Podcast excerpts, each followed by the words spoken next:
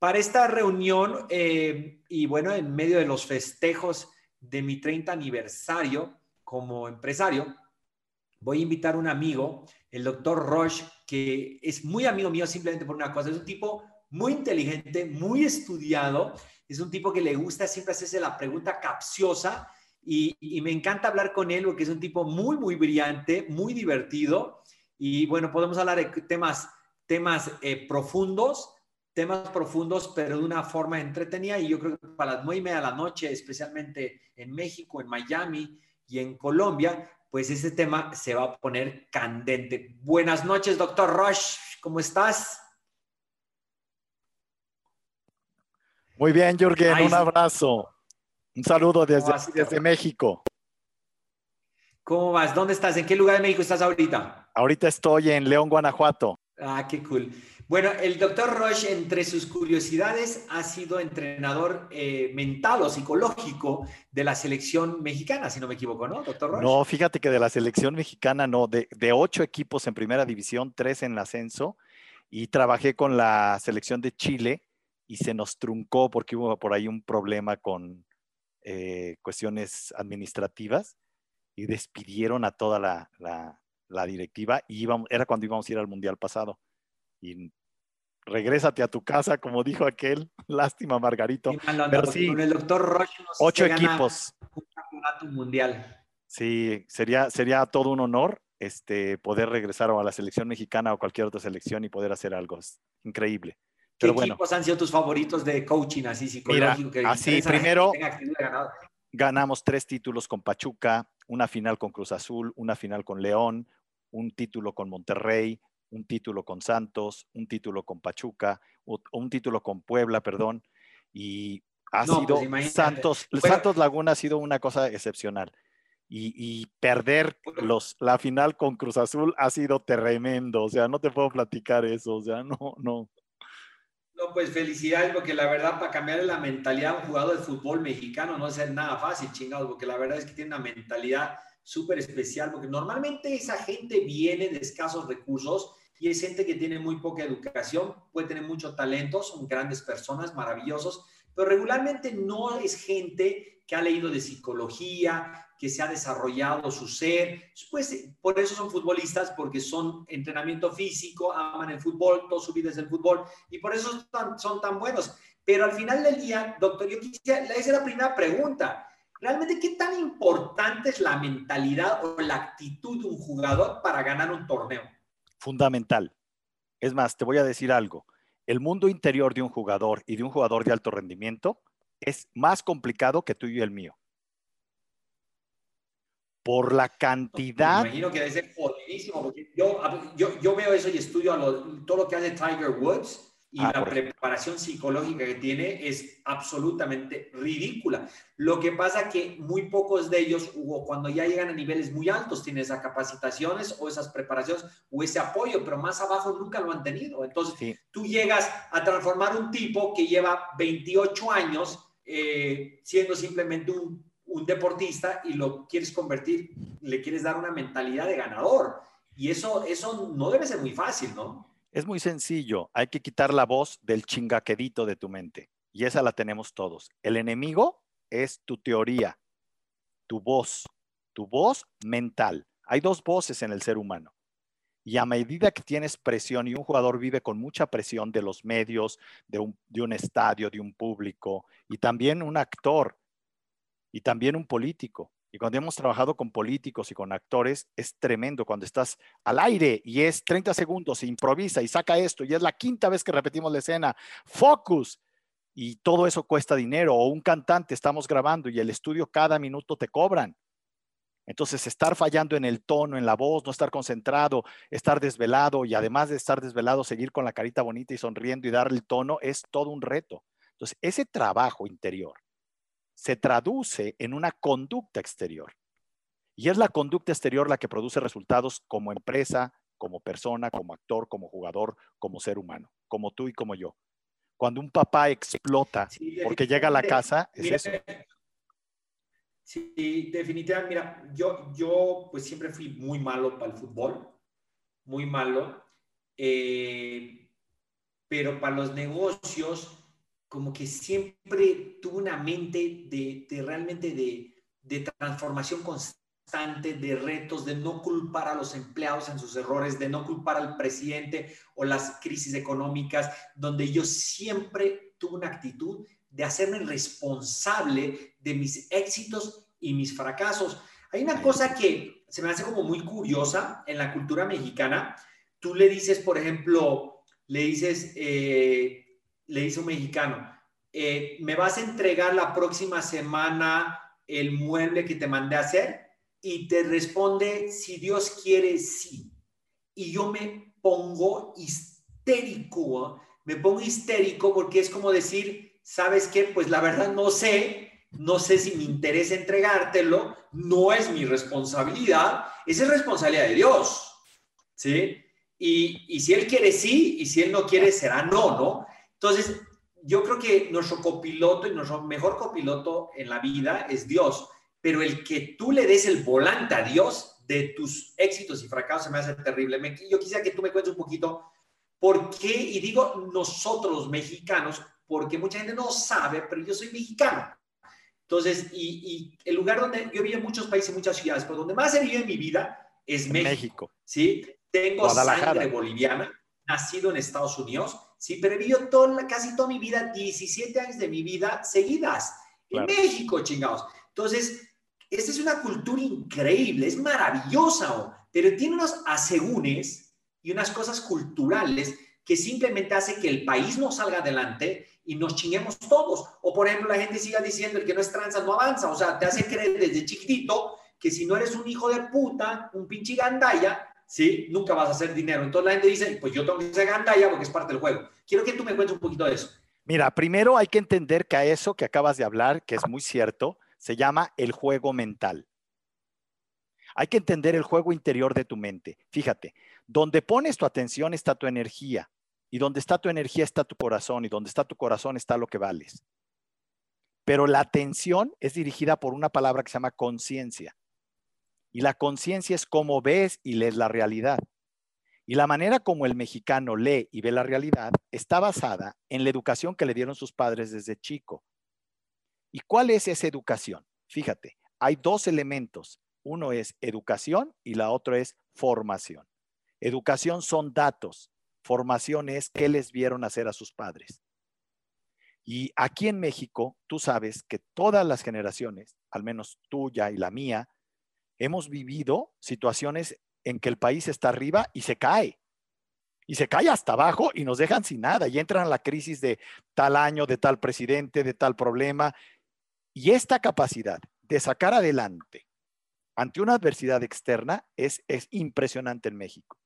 Pero esta capacidad de llegar arriba y tirarse también es un problema, porque es parte de la mala educación.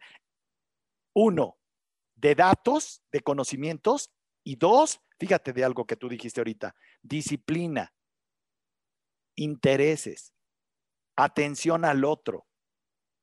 Somos gente de campo, entonces trabajamos un rato, cosechamos y nos echamos. ¿Qué le pasa a un cerebro que no se, que no se mantiene aprendiendo? Habla de más. Y saqué un dato que quiero mostrarte. 24 horas son 86.400 segundos. Si cuento nada más 16 horas que estamos despiertos, son 57.600 segundos.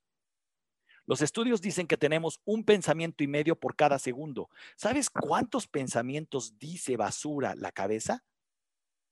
El tema es que cuando tu energía baja, oyes a tu cabeza.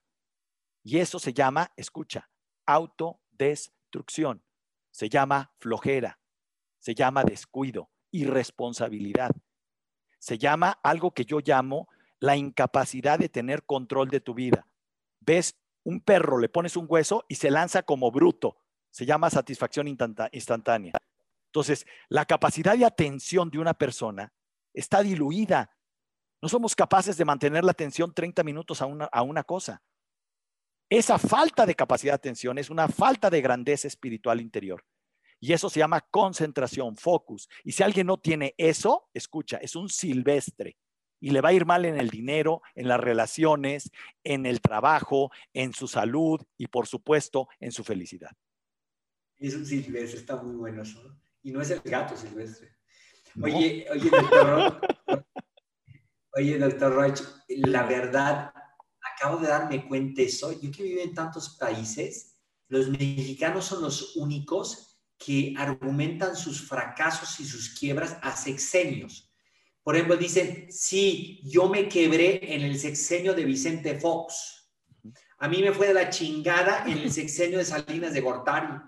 Yo perdí mi empresa en el sexenio de Cedillo. No mames, o sea, ¿cómo? ¿qué pedo? O sea, todo, o sea, toda la mediocridad, ¿sí? Justificada un pinche sexenio, no mamen. Escucha, cuando tú culpas a alguien exterior, al sexenio, al presidente, esa es una actitud de perdedor, Jürgen.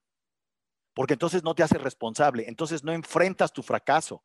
Es yo me equivoqué, y desde esa energía de dolor saco, piso fondo y salgo para arriba. Cuando caes en el agua y te estás ahogando, déjate ir al fondo.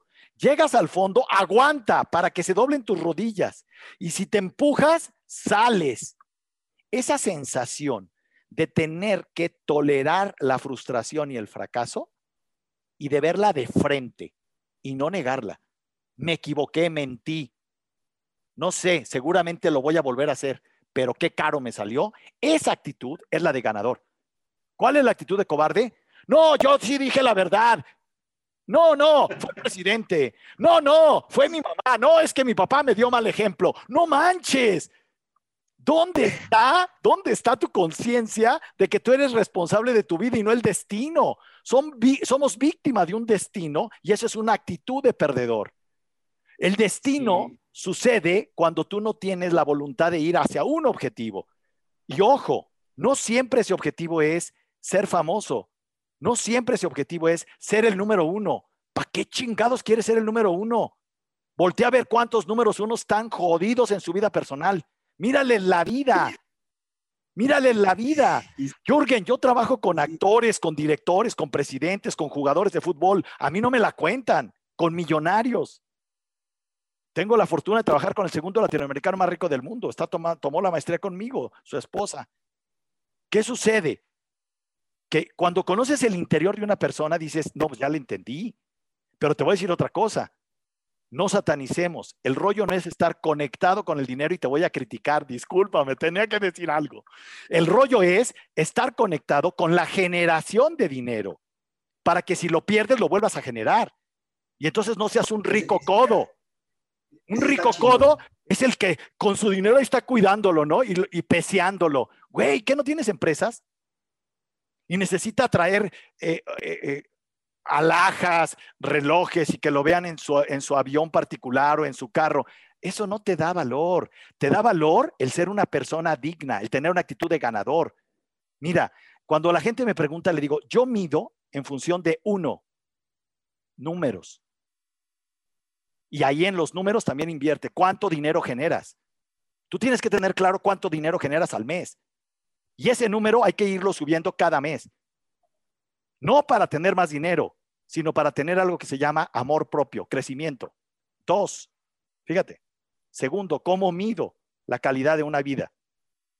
Calidad de vínculos. ¿Cuánta gente se juega la vida contigo? tu familia extendida, cuántos amigos te quieren como si fueras su esposa, su hermano, su amigo. Tres, por las cosas nuevas que aprendes. ¿Cuántos idiomas hablas? ¿Cuántos instrumentos tocas? He descubierto que entre más aprende una persona, escúchalo, menos pensamientos escucha y se sale del juego mental de la mente que chinga quedito. Si tú estás aprendiendo algo, le bajas el ruido a la mente y entonces duermes tranquilo. Y entonces no eres explosivo con tu familia. Entonces no madreas a tus hijos cuando se equivocan o reprueban una materia. Y si los mandas a estudiar, es necesario que vayan a estudiar a la universidad, porque la universidad enseña hábitos. Y uno de los hábitos de los que tú estás hablando es uno de los hábitos que le falta a un mexicano. En el TEC de Monterrey Llegué dos minutos tarde a entregar un proyecto, Jürgen, y no me aceptaron el proyecto.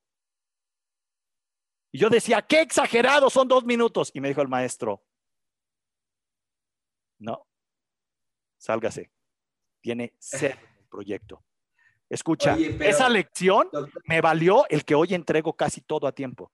No se me olvida. Sí, pero a ver, ¿cuál- ¿cuáles pinches hábitos enseña la pinche universidad? Bien, ahí te va. Yo sé, por eso dije, son temas que voy a platicar con Jürgen. Mira, Jürgen, te No, voy a decir algo. Eh, ojo O con sea, esto. si la, universidad, la- si, si la universidad nos enseñara buenos hábitos, hijo, no mames, o sea, mañana mando a mis hijos inmediatamente. Porque Déjame decirte, yo- Déjame les da la decirte. gana. Sí, déjame decirte algo. La universidad tiene grandes valores. Créemelo. Sí, como, Levantarte a las 7 de la mañana e ir a clase todos los días es un valor. pues te puedes levantar a 7 de la Dos. mañana a hacer deporte, o te puedes Vale. levantar a 7 de la mañana. Se vale. Cuando mi hija se salió del colegio, lo primero que le dije, mira mi amorcito, que tú te salgas del colegio y que no quieres ir al colegio, yo te apoyo porque tienes todo el derecho y tienes toda Bien. la razón. Aquí te despiertas a las 7 de la mañana, te bañas, desayunas con tu papá y te vas a chingarle con tu papá. Bien. Entonces, Entonces, fíjate en madre, esto. o sea, porque la verdad, yo te voy a decir una cosa. Yo estudié en México y yo no me acuerdo el hábito de despertarse temprano. Porque te voy a decir una cosa, yo era el único pendejo que llegaba a tiempo. O sea, esa es la verdad. No, al contrario, eres el que tenías actitud de ganador y por eso eres quien eres hoy. Ahora, escucha algo, escucha algo. Fíjate, pon, yo quiero compartirte mi análisis. Yo conozco tu opinión porque te he escuchado. Lo único que te pido es que le des oportunidad a tu cabeza de oír una opinión diferente a la tuya. No por eso te estoy Y preguntando. ahí te va, o sea, fíjate. Yo tuve la oportunidad de estar, tengo tres carreras, cinco posgrados, una maestría y un doctorado. Y yo fui burro, pero estudié cómo podía estudiar y seguir haciendo mis tareas y mis trabajos. Y estudié cómo funcionaba el cerebro. Cuando descubrí por qué tenía que estudiar, entendí algo. Mira, cuando tú tienes un marco teórico, lees la realidad con mayor precisión. Después de que terminé la maestría en desarrollo organizacional, yo voy, veo el basurero, veo el escritorio del director general, veo los baños y le hago un diagnóstico organizacional a la empresa. Después de que pues yo terminé... hago lo mismo y nunca, yo hago lo mismo y Sí. estudié arquitectura y nunca me lo enseñaron, ¿no? O sea, espera, la espera. verdad lo aprendí en la vida chingando. Esa es otra cosa, pero ahí te va, ese es un costo, es lo que te digo. No es, que, hay es que, yo no puedo despreciar. aprender algo teórico y yo no puedo aprender hábitos de un maestro que siempre es impuntual, que siempre llega tarde, que no le gusta su trabajo, que se gana tres pinches pesos porque fue un fracasado en su profesión. O sea, no mames, o sea, yo A pues ver. ahí sí, doctor Roche, yo lo adoro a usted y usted sabe que usted y yo somos Yo sé. amigos porque nos decimos las cosas de frente. Sí, tal pero cual. ahí sí la cagó, cabrón, que yo- conmigo Bien. no vas a poder debatir porque No, yo no. no, le puedo aprender Déjame- el hábito a una Alguien. institución corrupta, o sea, porque los- las universidades son corruptas, el sistema educativo es corrupto y bueno, no voy a hablar de todas, pero hijo de puta, yo estudié, Yo- yo, soy teco, soy de la Autónoma de Guadalajara y chinguen a su madre, güey. Y la autónoma es muy buena escuela, ¿eh? O sea, no, no es cualquier escuela. Y, bueno, ah, voy a esto, fíjate en esto. Mi hija estudió ahí, por eso la conozco. Este, eh, lo ¿qué estudió tu hija? diseño de interiores y paisajismo. Pues yo estudié esa misma escuela, es una basura. No sé qué edad tiene tu hija, pero en Ya, mis épocas 27 era años. el año, era el año, la década de la gloria de la Autónoma de Guadalajara y era una basura, o sea, una basura y dicho por los alumnos, por los ex profesores, porque Sí. si eras allá de decías que era malo, te echaban y los tecos te chingaban. Sí, Porque te voy a algo- decir una cosa, a mí me persiguieron durante cinco años los tecos de Guadalajara porque era un líder, güey. Porque era un líder, porque tenía una revista que tenía controlada de la juventud y les daba, se cagaban de miedo de que yo dijera algo de esa pinche universidad. Y sabes que me persiguieron durante cinco años, pero se la pelaron. pero te dejaron. Mira, cada quien habla de la me fiesta como le va. Sabían que era mejor llevársela tranquilo conmigo porque yo no me trago Eso está bien. y yo no, a mí me compra la gente, ¿no? Está Sí. no me compran. Es que no- nunca he tenido un precio. Ahora, fíjate aquí lo importante. La universidad sí tiene muchas fallas, pero tiene grandes victorias. Y una de las victorias es que termines lo que empiezas. El fenómeno de acabar una carrera, el fenómeno de terminar con un camino tan largo de primaria, secundaria, prepa, carrera, genera en el cerebro una sinapsis que sí produce química a favor. Ya sé qué piensas. Está bien, compadre. Está Deja- bien, va, pues, segunda, segunda. Jürgen, no nos ¿qué ponemos de acuerdo. puedes tomar un curso virtual y acabarlo. Mi hija empezó homeschooling, estoy en el colegio y yo le dije, mira, mi amor, aquí no estás de vacaciones. Eso. Te metes al mejor homeschooling, lo escoges tú y te gradúas. Y después vas al examen, aunque no quieras ir a la universidad, para ver si realmente aprendiste, porque el SAT te va a decir si aprendiste o no. Te voy a decir una cosa, yo no creo, porque te lo digo por mi generación. En mi salón éramos 36 personas y las 36, 14 personas dando mordida a los, a los, a los profesores, copiando exámenes, comprando exámenes, acabaron la carrera. Entonces no fue por sus méritos, ¿no? Sí, pero habemos gente que sí estudiamos. Ya, y yo Pues sí, conozco mucha gente que... Sí, ah, hoy, hoy hay más posibilidades, pero bueno, el tema es importante en este Yo creo que la sentido. universidad te da eso, eso te da la vida. Mira, el deporte, yo amo el deporte. El deporte cuando juegas con reglas profesionales me encanta, porque si no juegas bien te vas a la pinche banca, güey. y si no llegas a las 7 de la mañana al entrenamiento, no juegas el Eso sí partido es y te vas a cierto, la banca es- de nuevo. Entonces, a mí me dice, Jürgen, ¿quieres darle hábitos? ¿Dónde le puedo enseñar hábitos, disciplina, sí? Y valores a mi hijo. ¿Y sabes qué yo le digo? ¿Sí? Primero apréndelos tú y después ponte a jugar un deporte profesional con tu hijo o él solo, pero que las reglas sean profesional. Oye, pero no hace falta, es que el colegio te da disciplina. ¿Cuál pinche disciplina? Si nos daría buenos hábitos la universidad y el colegio, entonces todos tuviéramos disciplina y todos tuviéramos buenos valores. Y entrando al tema que vamos a atender ahorita, doctor Roche, es actitud. Y la universidad te podrá dar lo que quieras. Ok, te compro. Ok, te lo da. Listo. Pero te voy a decir Claro. una cosa. Ahí sí te puedo chingar. Actitud no te da. No, porque no te en da. serio, las pinches la- universidades no. porque la actitud ganador. La actitud es formación y la formación te la dan tus padres, te la dan tus amigos, te la da la sociedad la con la que tú, la calle, o los empresarios, o los empleados, o los clientes o proveedores con los que conviven. Te lo da el- la convivencia de vincular con el ser humano. Me educaron mis clientes, me educó la sociedad, me educaron mis padres, me educaron Bien. mis amigos increíbles, me educaron mis clientes, mis proveedores y mis empleados. Mis Así empleados es. fueron grandes maestros en mi vida. Así es, también para mí, ¿eh? y eso lo reconozco. Y por eso es chingón tener muchos empleados, porque, bueno, yo te llegué a tener 200 y tantos empleados y la verdad es que los 200 eran escogidos, porque no era porque podían ser buenos empleados, eran porque me podían enseñar una mierda que yo no aprendí, porque yo no quise estudiar marketing en la universidad, porque ya me habían chingado con una carrera, me habían hecho perder el tiempo, le habían quitado el dinero a mi papá que valía un billete, y la verdad es que cuando me gradué me di cuenta que no me habían enseñado nada, nada. Entonces, dice, chingados, puta más, ahora dónde la encuentro, pues ya no hay tan lana para estudiar, pues a buscar y chingale, le trabajé a la comunidad judía, que me enseñaron demasiado, y mis empleados, y mis clientes, mi familia, mis amigos, y por eso me juntaba con gente que valía la pena. Eso sí, por eso ¿Sabes te dije, Yo escogí a mis amigos con actitud de ganadores, ¿no? ¿Tú Bien. sabes? Y mira, si alguien está ahí de los tecos, me conoce desde esas épocas. ajá, ¿sí? Y sabe que yo tenía una bolita de seis amigos en los tecos. Mis seis amigos son líderes, son los mejores en lo que hacen, son ricos, ¿sí? Son buenas personas, tienen lindas familias, chingados. Qué bueno que aprendí a escoger desde muy joven amigos con actitud de ganadores y con grandes valores. Pues por eso ellos tienen familia, por eso ellos son sanos, por eso no son drogos, por eso no son alcohólicos después de 30 años. Entonces, vamos a entrar al tema de la actitud, porque ahí sí, con la pinche universidad a mí me salen los... los Yo sé, fuego de la oye, boca. Cómo tu mentalidad te puede chingar, ese es el tema, ¿no? Y te puede chingar para hacerte un perdedor. Cómo tu A ver, mentalidad, cuéntame la, la típica pendejada que hacemos un mexicano y nos chingamos solos en una situación de crisis. mira, primer dato, somos demasiado criticones y no sabemos volver, voltear a ver nuestra vida. Somos muy buenos y vivimos de un problema, el qué dirán.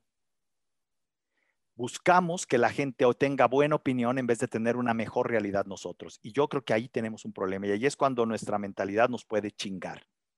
Y ahí es cuando nos ese, ese tenemos... concepto está chingón y definitivamente los mexicanos somos así. Esa es la verdad. Y sabes que, Jürgen, no solo los mexicanos, yo he encontrado varias culturas así. Tengo amigos italianos que son así. amigos. Y yo volteé y le digo, le digo a mi socio, no manches, pero Pierre. los italianos, los italianos son muy como los mexicanos, ¿no? muy, muy, somos muy parecidos, muy. Yo Sí. creo que somos más parecidos a los italianos que a los españoles, pero bueno, eso habrá que, Yo la compro totalmente. habrá que totalmente. cuestionarla. De hecho, uno de mis socios es italiano y, cada vez que vamos y que tenemos que lidiar con la gente de allá, le digo, híjole, esto está más fuerte que en México. Pero bueno, fíjate, el tema sería este. ¿Cómo cambiar de una actitud de perdedor a ganador? Ese es el tema. Y el primer tema es teniendo la humildad de reconocer que tienes actitud de perdedor. Eres un tipo que se levanta. Como los alcohólicos, un pinche alcohólico, si no acepta que es alcohólico, nunca se va a curar. No. Mire, yo le tengo que contar algo. Este doctor Roche es carnal mío, es muy amigo mío. Y es muy amigo, y para mí, cuando yo digo muy amigo, es porque lo invito a mi casa, o sea, y si me voy a tomar unos tragos, me voy a rumbear, me voy a rumbear o a, a, fuimos a rumbear. Y pachangueamos poca madre en Colombia. Poca madre en Colombia, sí, no, padrísimo. Hablamos de temas que regularmente no hablamos. No hablamos. mundo, y les voy a contar cómo es que yo conocí al doctor Roche, porque para que vean cómo, cómo es que yo busco a mis amigos. O sea, yo no te busqué ni por millonario, ni por estudiado, ni porque fuiste a las pinches universidades, mejores universidades. ni porque tienes no, no. en León.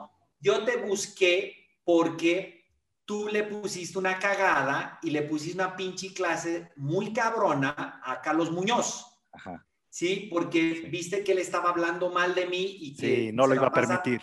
Cosas de mí y le pusiste una que yo dije, ay, qué cabrón es este carnal.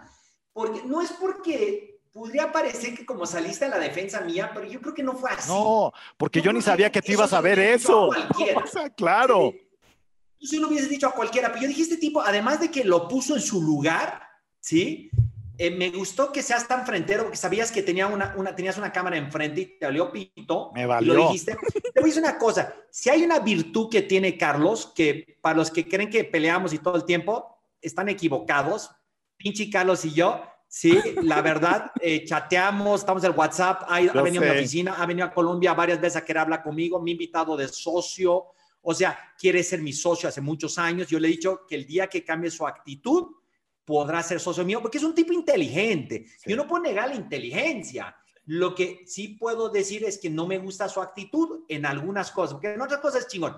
Pero hay una cosa que él tiene chingona. Él no borró ese video que lo cagaste como si fuera un chamaco y lo puso en sus redes. Y eso es algo bien chingón de Carlos. Yo te, cuando estábamos en, en Valle de Bravo, te lo dije, te dije, ¿sabes qué?